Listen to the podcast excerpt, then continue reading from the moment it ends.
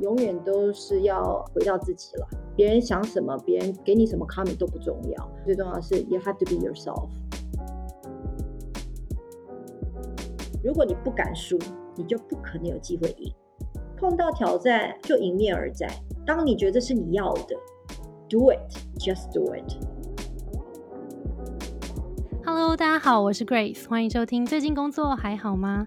最近工作还好吗？是我们很常和朋友聊天的开场白。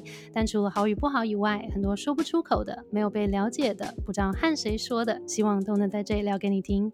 节目每次都会邀请一位在职场上努力发光发热的来宾，来和我们聊聊最近的工作与生活。今天呢，我真的是非常的荣幸，可以邀请到 Jennifer。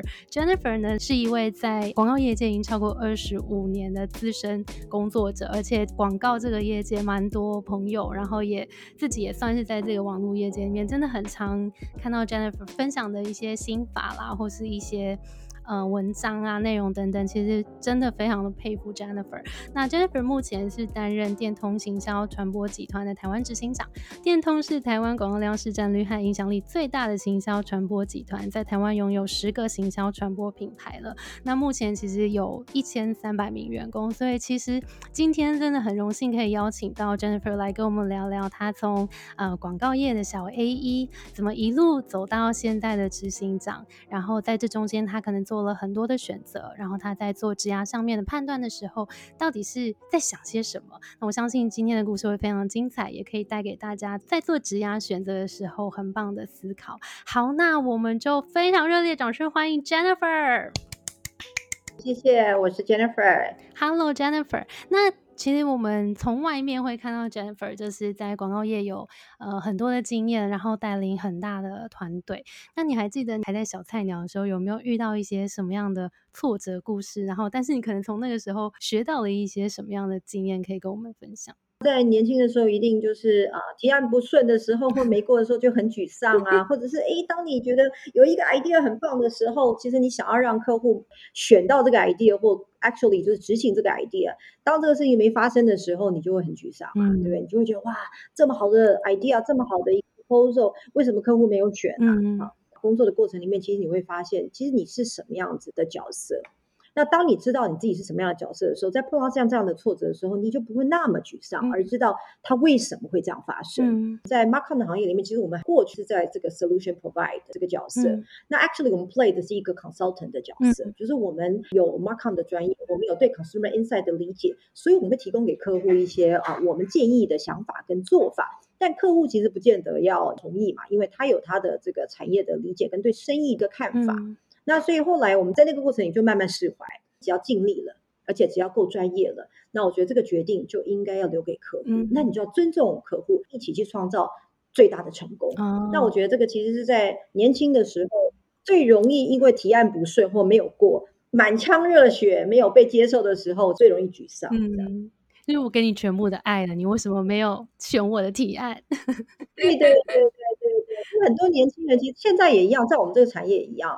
因为呃，这个行业里面有有非常非常多有才华的的人才，非常热情的想要提出一些想法跟建议的时候，客户没有买单的时候，就会特别沮丧。嗯嗯，可以理解。哎，现在听 Jennifer 讲话真的是就是非常的有说服力。你从以前就是这样吗？还是你有没有增加自己讲话这个说服力的小 paper 可以跟我们分享？我觉得呃，说服力这件事情的本身，第一件事情就是你知不知道你在说什么，你懂不懂得你要说什么。就像我常常都讲说，我有一个十七岁的儿子嘛。你如果问我儿子那个 gaming 的东西，我跟你讲，他可以滔滔不绝讲三个小时，我都觉得哇，他讲的好好。为什么？因为他有 a lot of knowledge that I don't have。嗯，我觉得这个是一个部分，就是说，当你要有说服力的时候，你必须非常知道你在说什么，嗯，而且你有足够的的 knowledge。嗯，那第二一块，其实我们这个行业有一个很大的特质，就是我们要化繁为简，所以我们知道如何啊讲重点，嗯，然后如何把 message cut through。因为在做传播这个行业，就是你必须要把你的客户想要 deliver 的 message 给 deliver 出去。那当你没有办法 articulate in the right way，那你的广告就就没效。嗯，那客户所有花的这个广告和媒体的钱就就浪费。所以我觉得这是两块。第一块是 I know what I'm talking about，OK。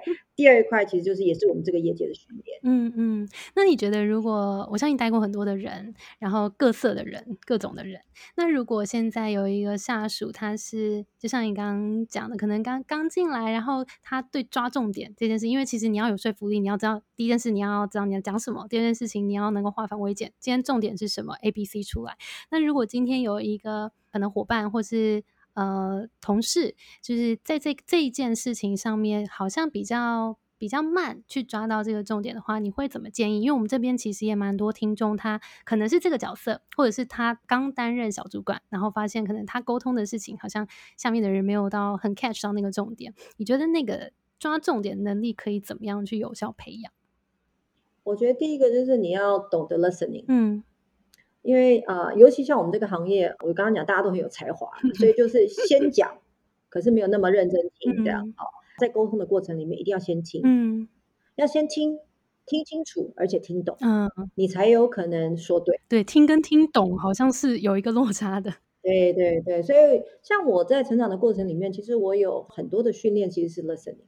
我们都以为我们好像听到了，可是事实上，其实沟通的这个过程里面，很多时候就像喝水游戏一样，yeah, 第一个人到最后一个人肯定是不一样嗯的、的 message，、嗯 right？所以我觉得 listening 很重要，嗯这样。然后另外一个就是啊、呃我建议年轻的听众们其实是可以把想讲的东西写下来。嗯其实写 writing 是一个最好去 articulate，然后把你整个逻辑给梳理的一个、一个训练。嗯所以像我以前在年轻的时候，其实我常常就是呃在会议里面，大家在开会的时候，其实我就会写下来。但你写的过程里面，其实你就会知道说，哎，这个逻辑哪一个是大的 concept，哪一个是小的 idea，、哪一个是啊 big strategy，哪一个其实是 executional 的嗯执行的 initiative。嗯所以我觉得这个其实是一个还蛮好的一个训练。那又或者是像我们这个行业的 account 需要做会议记录。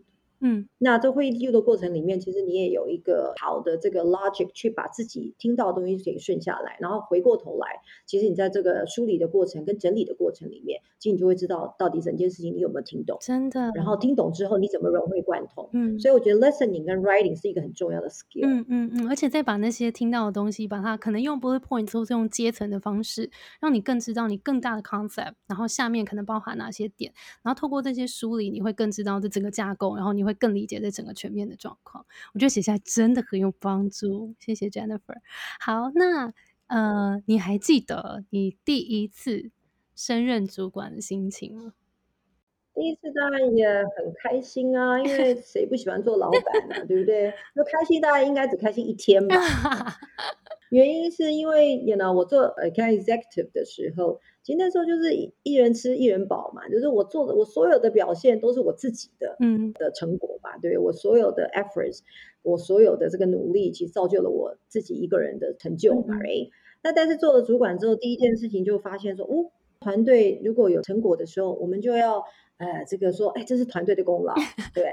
那但是团队一旦 you know 发生错误，或者是 like you know make mistake 的时候，哎，好的老板就要出来说这是我的错，不管是我监督不周呢，还是啊就把它扛在扛在嗯扛在自己身上哦。嗯所以我记得那时候我做 account manager 的时候的第一个 lesson 就觉得，嗯，其实做老板好像没有比较好。以前我一个人好，就全世界都好啦。嗯我只要做了一个什么什么了不起的事情，或者是做了一些有了好的贡献呢，老板就不断的夸奖，Jennifer 好棒，Jennifer 好棒。可是当了老板之后，就发现，哎，不是这么一回事，好像棒都是我的团队棒，可是不好都是我要来承担这样。然后另外一个是因为你在做第一次做老板的时候，你还相对年轻，嗯啊，自己经验也还不够，然后你就会一直期待另外一个人跟你一样，你的团队要跟你一样。哦，其实这是不可能的。OK，所以我常常都在这个职场上跟啊呃我的年轻主管讲说，其实不要复制另外一个你，因为不可能有另外一个你。嗯 OK，另外团队就是需要有这个多元化的人才，你才跟大家互补。但是信念跟价值观要一致嘛、嗯 o k 可是我觉得能力 wise、个性 wise、style wise 可以不一样，嗯那那个才有不一样的火花，可以让这个团队有一加一大于三的这个能量跟跟成果。嗯所以我觉得第一次当老板就是会呃懵懵懂懂这样，然后一开始的感觉就是嗯，这好像没有什么好处这样子啊。但是后来当然 along the way 你会学习非常非常多，然后得到非常非常多的 reward。当你看到你的团队啊、跟你一起成长，当你看到其实打群架比打自己一个人单打独斗来的有 power 的时候，你就会很有成就感，而且啊会很开心。哦，Jennifer 刚刚其实有提到说，我们在选伙伴的时候，信念和价值观很重要。那你在选伙伴的时候，你会怎么样去对焦、对齐这个价值观？怎么选伙伴？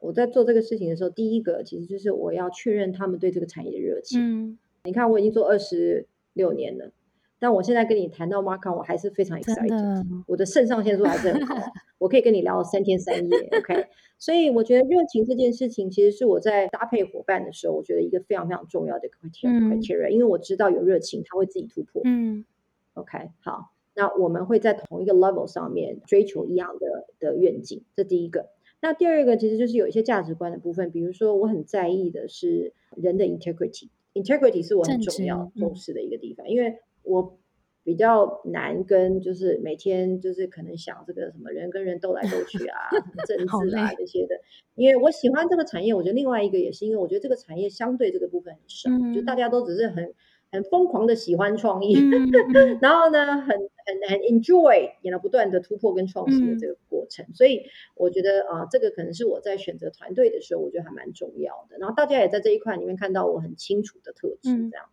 然后另外一个就是呃专业至上，嗯其实我在书里面也有也有聊到，就是很多人在职场上碰到很多的 difficulty 的时候，说怎么办怎么办？做主管开始，我碰到任何的状况的时候，其实我都先回到就是事实是什么，第二个专业该怎么解决。嗯而不是进入到人啊的问题啦，或者是情绪的问题啦，或者是这些不必要的 emotion 的东西。那就像医生在开刀的时候，他一定要先判断哪一个东西对，他知道怎么开刀，怎么怎么怎么下刀，怎么去治疗。我觉得那才是最重要可以救生命的部分。嗯嗯那所以我，我其实我的团队跟我啊、有一个蛮清楚的这个价值观，就是其实是专业至上。然后另外一个是我很重视人，嗯，我我都常讲，我们这个行业很特别，是我们其实是没有生产任何产品、欸，我们其实卖都是我们的才华，对不对？好，那那所以 that's why 我们都讲我们自己其实是不是不是 market industry 而已，我们其实 actually 是 people business，嗯。所以呢，呃，我的团队跟我都要一样，就是非常非常呃 people culture，嗯。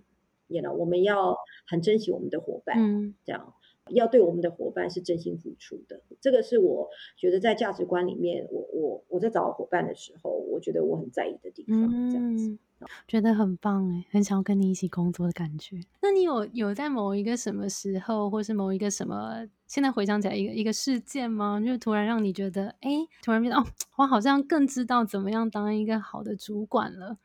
应该是当协理的时候，嗯我有过一个我非常非常栽培的一个 team member 这样，然后我记得他要跟我讲他要离职这样，然后那时候离职的呃原因其实是他觉得在我的团队他没有办法发光发亮。嗯事实上，他从一开始加入我团队到成为一个 account director 的时候，其实他已经变成一个 star 了。OK，但 again 就是啊、我当时都还在带兵打仗嘛，做协理的时候就是这样，客户就是一直要认 Jennifer Jennifer Jennifer 这样。那所以呢，他就觉得，那我在这个这么亮的老板底下呢，我到底哪一天才会被人家真正看到我是谁？哦，那当时我其实是非常非常的沮丧，因为我觉得哇，我这么认真的栽培一个 team member，然后他也变得其实啊、呃很优秀，可是为什么呃呃他会想要离开我？那其实我觉得现在很多主管，不管是之前的主管还是资深的主管，一定都会，当你很认真的付出的时 候，呃，团队选择离开，其实你就会很受伤很伤，心，真的。那我觉得这个这个 experience 后来其实让我自己学到一个非常非常大的一个 lesson，就是其实我们真的有时候要让出这个 space，让出舞台给我们的团队，嗯。不论你的理由是什么，其实你都必须要 cautious 的、有意识的去经营，让你的团队有他自己的发挥的地方。嗯然后后来我自己就会啊、呃明白，说我必须有纪律的，嗯然后有规划的，嗯让我自己有一个位置，但是我让我的团队也有个位置。嗯然后我们大家其实互相这个 support，然后互相 back up，但是也共同 perform。我觉得这个其实是嗯我那时候在当这个呃中介主管的时候一个很大的 lesson。哇，好棒哦！那可以跟我们分享一下，你在做这个调整，就是除了心态上的调整之外，你们在工作的模式上面有没有呃做出一些什么样子的调整，然后让这个改变更顺畅？我觉得那一次的这个经验里面，就让我发现到说，哎，其实 leadership 有分呃呃两个 level。第一个 level 是 management，就是管理；第二个 level 在高层次才是真的叫 leadership。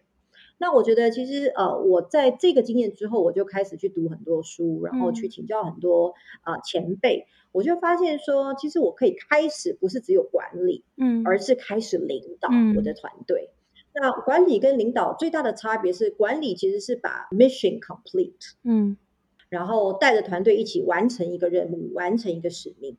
但是 leadership 其实是开创跟 inspire，嗯，OK，所以呢，呃，我就开始训练我自己，呃，不是带着他们做事情，带着我的团队完成任务，而是怎么样 inspire，嗯，怎么样 motivate，然后另外一个是开始去思考未来，嗯，开始去布局未来，嗯，然后让我们我跟我的团队之间有不同的角色，嗯，但是我们又可以 collaborate。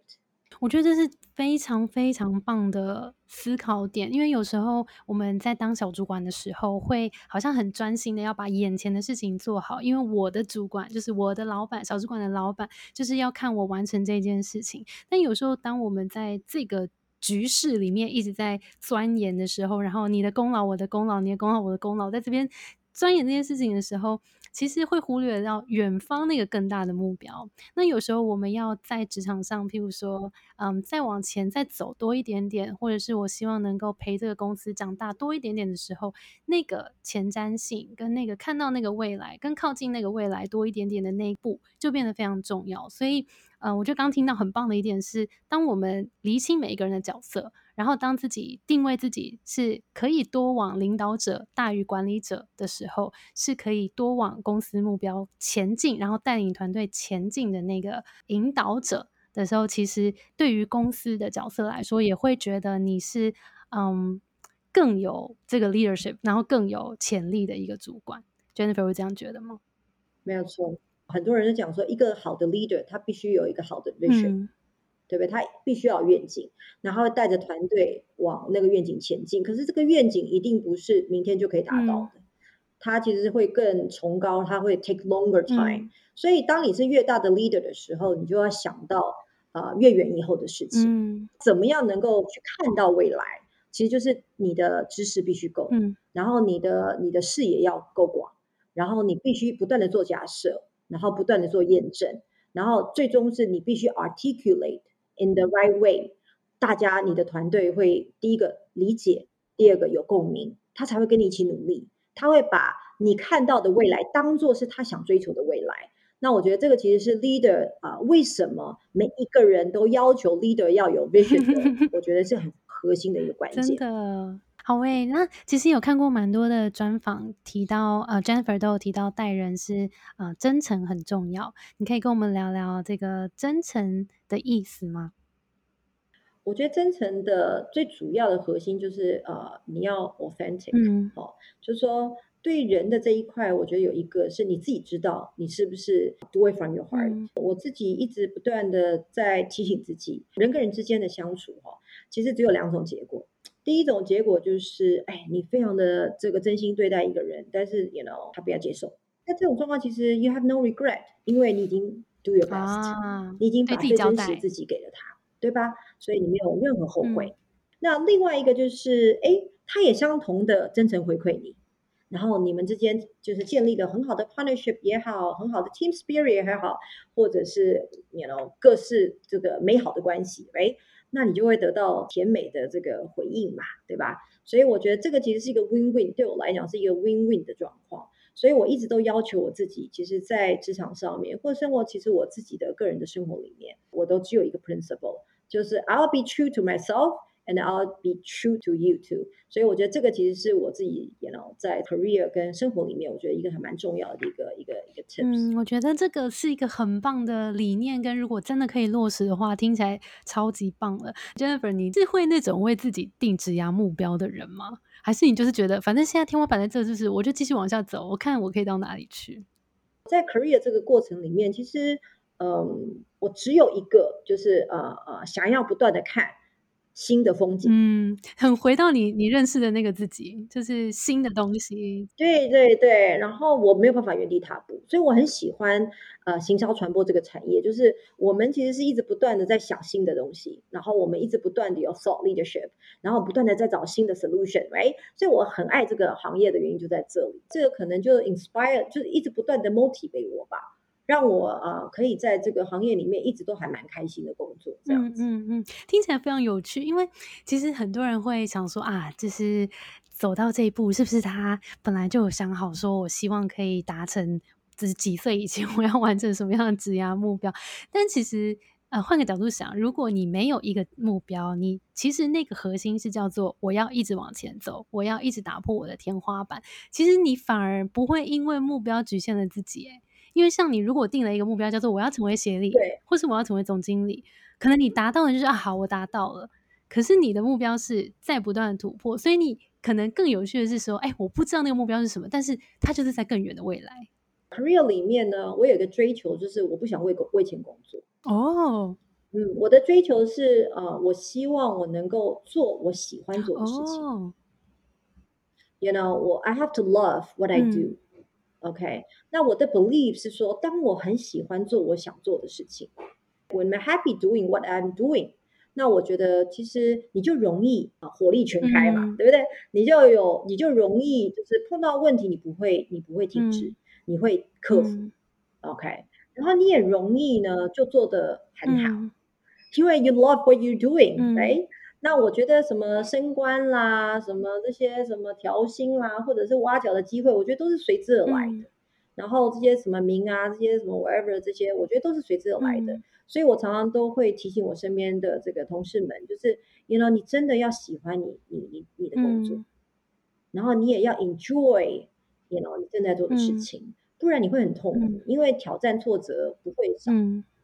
所以我觉得这是我追求的，所以一路。好像就这样，you know，呃呃，一直有更好的 opportunity。那我觉得相对的，我也得到很多的 recognition。我觉得这是这是真的。嗯嗯，的确，因为很多也是也许会有一些听众会觉得我在职涯里面是希望可以追求薪资的。那当然，追求薪资也是一个好的职涯目标。但的确，从 Jennifer 的分享来看，其实很多时候是我们在。更重要是找到我们喜欢做的事情，因为我们会更想要求求进步。然后，当在这个领域里面，当我们遇到一些困难的时候，因为我们喜欢，我们也更愿意去跨越自己，或是解决这些问题等等。那当我们投入越多，其实你的薪资其实是会接着来的。你会这样说吗？对，就当你开心的在做你想做的事情，那当然你就容易做得好嘛，对吧？那当你做得好的时候，你就会比你的同才杰出啊。你就会比你的同才优秀嘛，right？那你觉得你的老板不会给你调薪，不会给你更好的 promotion，不会给给你更好的 recognition，给你更好的 training 嘛？那不可能嘛，对不对？所以我觉得他的 principle 就是你要找到一份你爱的工作，真的。然后呢，我觉得啊啊，谁都喜欢高薪，谁都喜欢 promotion，对吧？那其实那真的是随之而来的。我自己的 career 的经验，他真的就是。You know，你还没有意识到的时候，哎，你就调薪了；你还没意识到的时候，你就被 promote 了。OK，然后或者是你还没意识到的时候，就有更多的挖角的机会来让你思考你要不要 take。那我觉得那个过程，这些来的。通通都是更高的薪资、更高的这个 title，所以我觉得不用去 worry 啊啊，你什么时候要成为一个总经理，或者是什么时候要成为一个协理？我觉得应该要先回到 basic，就是你为什么做这个工作，然后做这份工作你开心吗？然后做这份工作你想要追求什么？我是真心的建议，就是。一个可以呃有未来性的工作，其实应该要是你真的很喜欢的工作。我觉得这也带到那个 Jennifer 最近出的书，叫做《人生有所谓，决断无所谓》。里面其实讲到人生很多的面向，然后其中也有一个很重要的部分，就是找寻你工作上面的意义。然后有一个篇章在讲找到你的北极星，我觉得这非常的重要。可不可以请 Jennifer 跟我们聊聊，怎么样找到自己的职涯上面的北极星？其实这本书讲这个决断力，就是判断跟决定的能力嘛，对吧？那我这本书其实我在定义什么叫决断力，其实它不是只是呃呃关于怎么做决定，It's not about that。所以我给了一个新的 definition，就是它其实是一个有一个 formula 的。好，第一，你要做对的决断，你第一个要先了解自己。你要自己知道自己的 desire 是什么，然后你要自己知道自己是个什么样的人。那我就常举例说，像我是一种人，就是我天天都想要追求新鲜事，我天天都想要有突破，我天天都想要被刺激。哎，可是有一些人的的个性跟有一些人追求的不是这个，他想要 peace，他想要稳定。It's okay, it's okay, right？所以你必须要先了解自己，你才可能去思考你到底在追求什么，right？所以我觉得这是第一个，就是我在决断力的这个啊定义上面，我觉得第一个就是 you have to know yourself。所以为什么我这么鼓励台湾的的这个年轻的朋友们去做 self discovery 的部分，就是这个，就是你要去探讨你自己，先不要去看外在的东西，先了解你自己。OK，那我觉得这是第一个部分，就是认识自己其实是很困难的哦。完全那那这个需要有一些 self discipline，就是像我到 even 到现在，其实呃我都会每天去做 self reflection，就是哎。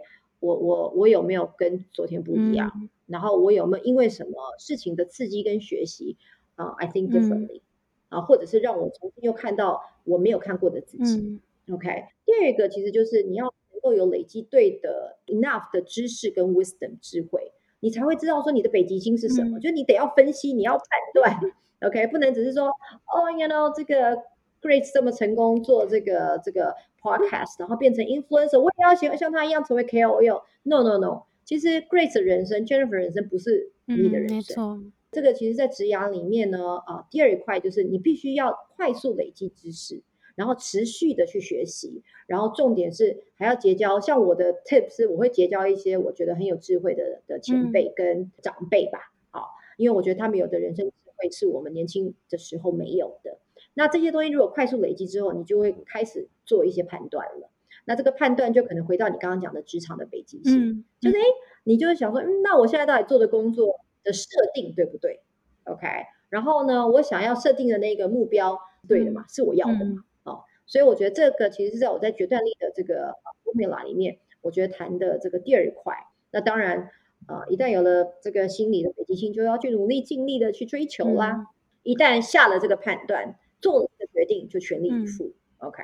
那像我在这个《决断力》这本书里面讲到的这个整个啊 formula 里面，还有第四个很重要，就是做了去追求了，那不管成败，你能不能 take the consequence，你能不能承受这个后果，OK？因为没有人可以 guarantee 啊事情一定要成功的嘛，对吧？Positive 的态度其实让你的人生可以继续，然后在一个健康的氛围里面。啊，那我觉得它就是一个我认为最好决断力的一个整套的一个一个 definition 跟。我觉得非常同意，就是从认识自己开始。我觉得这个也是呃，Between Goals，也就是我们公司一直想要带给大家，就是质押问题不只是质押问题，我们。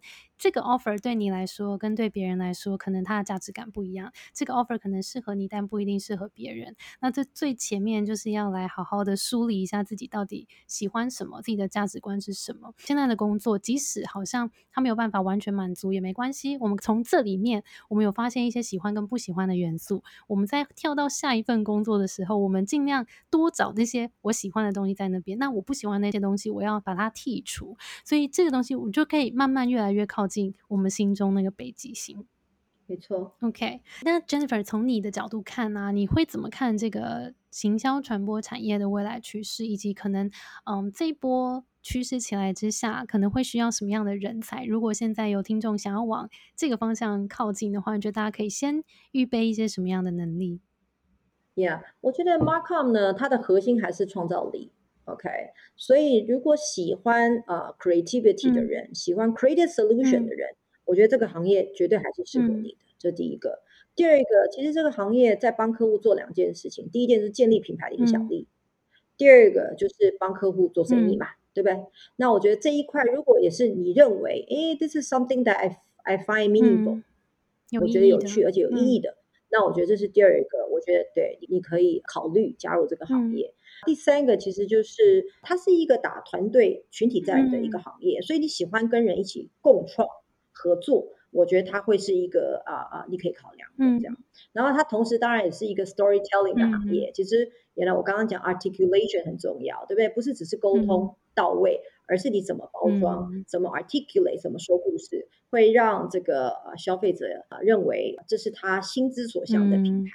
或者是想要 cut through 的 message，它会也能得到共鸣嘛，嗯哎，所以我觉得这个大概是整个产业里面核心不变的地方。OK，但是现在的呃 Markon 的未来其实已经走到整合，嗯它已经走到整个 Markon end to end 的 solution。如果在这个行业啊、呃要继续 grow 的人才，然后或者是想要加入的人才，他必须知道，呃，现在已经不是以前单打独斗，只做啊、呃单项媒体也好，单项 content 也好，或单项 data 数据也好的发展。OK，它是必须像我们集团里面我们谈的是我们是 idea led、data driven、tech enable，所以这三样东西你都必须要能够涉猎，都必须要接受这个东西，而且要愿意学习这个东西。所以接下来 markcom 这个行业呢，它会变得啊啊、数据化，嗯它会变得去依赖科技，让整个 Marcom 这个产业呢变得更科学一点啊。那可是我刚刚讲核心不变，就是它的创造力的那一块，还是会让你觉得很 sexy、很好嗯玩这样。另外一个就是呃，在这个行业，因为我刚刚讲的已经走到整个 end to end 的这个 integration 的这个 solution 哦，那就会变成是这里的人才他必须要懂得 branding，instead of 是只懂一个 domain know 嗯。how，、像过去可能你懂媒体的很懂媒体，懂广告的很懂广告，嗯懂 digital marketing 的很懂 digital 嗯。marketing，、可是他没有一个 holistic view。比较像是整合性的人才吗。对嗯。对对，那整合性的人才，他一样可以搭配 domain know how 的这个 experts、嗯。OK，这个中间其实呃，不管你是 domain expert、还是你是呃这个有 holistic view 的人才啊，就 markon 的人才，就是大家都必须知道彼此在干嘛，而且重点是有一个 bigger picture、嗯。我觉得现在的 markon 已经是走到呃证据证明你有效对嘛，right？而且你要先预测，呃，预测之后你还要不断的优嗯。化，优化之后你还要留下资产，不断的接下来还要 accumulate intelligence，让这个每一次的 initiative 都会越做越有效，越做越 productive。所以我想这整个 marcon 会往科学化，然后整合化。所以整合我们的一些人性啦、creativity、创意啦、创造力，但是也借由一些数据，然后来做出更能够符合这些品牌跟客户需要的呃整个的解决方案，更迈向说我们。以行销来说，可能会需要更了解，比如说垂直领域的啊媒体购买啦、SEO 啦，然后社群啦、KOL 啊，就是这些所有的工具，可能稍微都要能够了解，这样子可能会更适合进到这个产业。对，以前我觉得在做啊、呃这个行业，大家不见得知道那个 why 啊，就是你为什么做这个事情。比如你做一个广告，你就做一个广告；你做一个媒体，就做一个媒体；做一个 digital campaign，做一个 digital campaign。但现在其实我刚刚讲的，现在已经是证据行销的时代，客户要看到的是我到底做这个投资，就生意的结果，它要被你影响。我刚刚讲说，其实 m a r k o n 现在最后要累积出来就两个，一个就是生意的成效，另外一个是品牌的影响力的增加嘛，对吧？所以我觉得这个整个的过程里面，大家都要知道我我为何而在。嗯所以我觉得这个其实就是为什么走到这个整个 market end to end 的这个时代，其实就是因为只有这样才能够创造 bigger win。嗯然后我所谓的 bigger win 是客户的生意才会被你给 benefit 嗯到，然后客户的品牌才会被你的 market 的这些 initiative 或 activity 给增加它的知名度或影响力。OK，好，那最后我们可不可以请 Jennifer 给听众，他可能现在还在做一些人生的决策啦，不太确定怎么做选择，不管是工作或是生活上，有没有一些建议可以给这些还在纠结的听众们？其实写这本书的时候，我觉得我为什么定这个决断力这个题目，是原因是因为其实我也年纪比较大了嘛，哦，那其实我我看哦，呃，一个人哈、哦，大概唯一不能选择的哦，就是你出生在哪个家庭嘛，对不对？或者是你出生在哪个时代嘛，对不对？哦，这个其实我们没办法选择的。那那人生到底怎么样啊、呃让我们可以有更大的机会创造出让我们想要的这个 life？、哦、我觉得其实就是决断力的训练。这样呃，如果你只能做一件事情，就从现在开始，就是去训练你自己的决断力。啊、就是判断跟决定的能力，因为它会让你的人生不没一样。它是唯一可以改变你的人生，我觉得最重要的一个关键能力。比如说，你怎么选择一个好的伴侣，你怎么选择一个好的工作，你怎么选择，你要你要居住在什么地方，其实它都会影响到你未来人生的发展嘛。那所以我是很鼓励大家，就是真的开始训练自己的判断跟决定的能力。那当然可以用我刚刚讲的这一套这个 formula 去检视自己，然后去不断的 learn from doing it、嗯那我觉得这个才是我觉得可能啊、真正可以改变人生跟创造自己喜欢的人生，我觉得最重要的一个关键。如果大家想要知道更多的话，真的非常推荐 Jennifer 的新书，叫做《人生有所谓，决断无所谓》，里面有更多更多的介绍。最后，我想说给听众一些我建议，这是我自己的经验啊。我觉得第一个就是，呃，不管发生什么事情，也不管不管啊，你是多年轻还还是年纪多大，我觉得啊，永远都是要回到自己了。OK。别人想什么，别人给你什么 comment 都不重要。我觉得第一件事情最重要的是，you have to be yourself，be true to yourself，然后诚实面对自己，然后要做自己。我觉得这是这是第一个，但是他还要另外还要加上一个配套，就是你也要同时训练自己，要 become a stronger and better person。不能只有 like 随性，可是你没有在优化你自己，所以我觉得这是我很想要这个分享给给听众，这也是我要求我自己的一个部分，就是我永远都是 be true to myself，但是我每一天都想要优化我自己。我们没有办法选择我们生长在什么时代，但是我们可以选择我们用什么样的态度活着。所以呢，趁这个机会，其实我也想鼓励大家，就是正面跟有勇气的去面对你现在碰到的这个所有的事情。那开心也是过一天，不开心也是过一天，哎，就是世事难料。但是如果当你都很正面跟很开心的过，那我觉得啊，其实挑战这些终究就是会被解决的。有一个很很强的学习的态度。那我觉得你就会在这个挑战跟过程的这个训练跟磨练里面，不断的让自己变得更强大。这样，最后其实就是因为你们都很年轻 啊。对我有一句 quote 在我的书里面，就是如果你不敢输，你就不可能有机会赢。哦，好好有力量的一句话。碰到挑战就就就迎面而战。OK，当你觉得是你要的，do it，just do it。嗯，我觉得很棒，因为的确，我们我们最近有时候一些学员来也是会啊，好像好多想法纠结，然后可是其实有时候你多去踏那一步，然后你多去尝试，你就会知道自己到底适不适合。那这也回应到 Jennifer。最前面讲的就是我们要做出一些决策，其实最一开始要认识自己。那有时候我们在脑袋里想这些机会好像很美好，但也许我们自己去实际做过之后，这些东西不一定真的是我们如同我们想象那样，因为别人分享的跟自己去做可能又不太一样。所以真的，我我也蛮鼓励大家，如果有一些什么想法，就起而行，然后就去。就去试试看，然后不管是不是跌倒或是成功，相信都会是很棒的经验。今天真的非常感谢 Jennifer 的分享，我觉得非常好听，然后相信也给大家非常多的学习。今天非常感谢 Jennifer 的分享，我们收获非常非常多，希望你也喜欢今天的分享。那我们的节目就到这边喽。我们的节目是最近工作还好吗？希望可以陪你一起把每天过得更好。谢谢你的收听，我是 Between Ghost 的 Grace。我们相信，职场不是一个人的战斗，一群人一起前进，绝对会比一个人走得更踏实安心。我们会陪着你一起把职涯走得更顺利。如果你也喜欢我们的话，欢迎订阅我们的 Apple Podcast，分享给你身边的朋友，或留言给我们。也可以到节目资讯栏追踪我们的 IG 和社团。那我们就下周见喽，拜拜，拜拜。